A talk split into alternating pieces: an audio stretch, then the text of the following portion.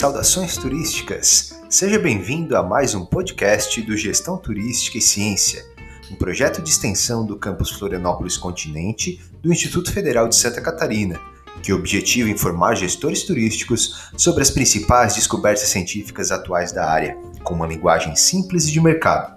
Me chamo Thiago Mondo e sou o professor coordenador do projeto, e junto com a equipe formada por Valério Neto, mestrando em turismo da Federal Fluminense, Matheus José, mestrando em Turismo da Federal do Paraná, e por alunos dos cursos do IFSC Florianópolis Continente, estaremos com você nos próximos minutos.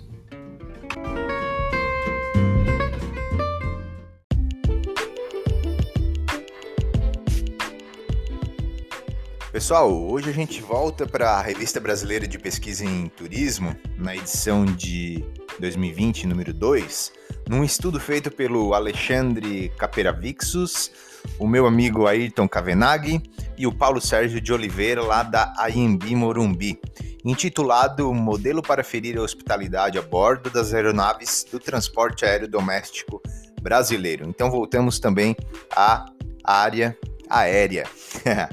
A hospitalidade é algo necessário em vários setores. No turismo é uma característica imprescindível. No contexto da aviação, a hospitalidade vai além da simplificação do bem receber, e não somente no contexto da aviação. Né? Em todos os subserviços do setor turístico, a hospitalidade vai muito além da simplificação do bem receber. Diante disso, esse estudo analisou a hospitalidade no transporte aéreo doméstico brasileiro a partir da visão dos passageiros. Foram distribuídos questionários para pessoas com, que realizaram viagens de avião no Brasil nos últimos 24 meses anteriores à pesquisa e eles ob, obtiveram 1.095 respostas válidas. O questionário identificava como os passageiros percebiam diversos comportamentos de hospitalidade a bordo das, das aeronaves.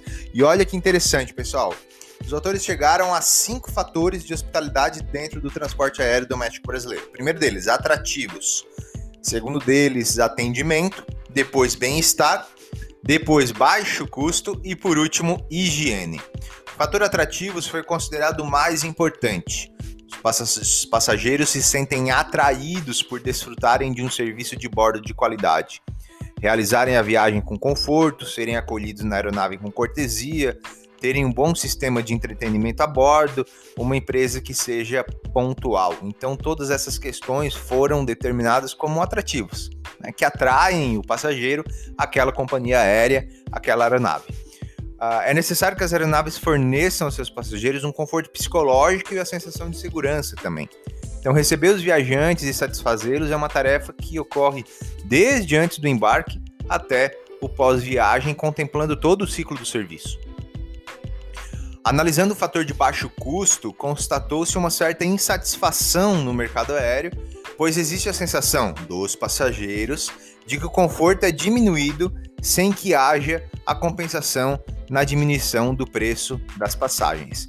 E é algo que é discutível e a gente tem que analisar cada vez mais é a questão de diminuir o preço das passagens uh, em face à diminuição da qualidade oferecida. Né? O baixo custo seria o contrário. Né? Empresas uh, low cost ou empresas de baixo custo no setor aéreo buscam um, um serviço econômico, mas não necessariamente um serviço ruim. Então, essa sensação dos, dos passageiros respondentes dessa pesquisa é justamente o contrário, né? Que o conforto em companhias de baixo custo ele é diminuído sem que não haja uma diminuição equivalente do custo da passagem. E você, considera o mercado aéreo brasileiro hospitaleiro? Deixa aí nos comentários, nas mensagens e a gente vai conversando. Valeu, pessoal!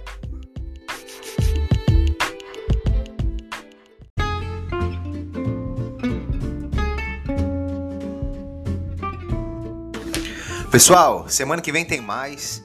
Acompanhe nosso Instagram, nosso LinkedIn e tenha acesso aos infográficos produzidos com cada um desses artigos que a gente vai trabalhar semanalmente aqui no Gestão Turística baseada em evidência científica. Vamos em frente, boa semana!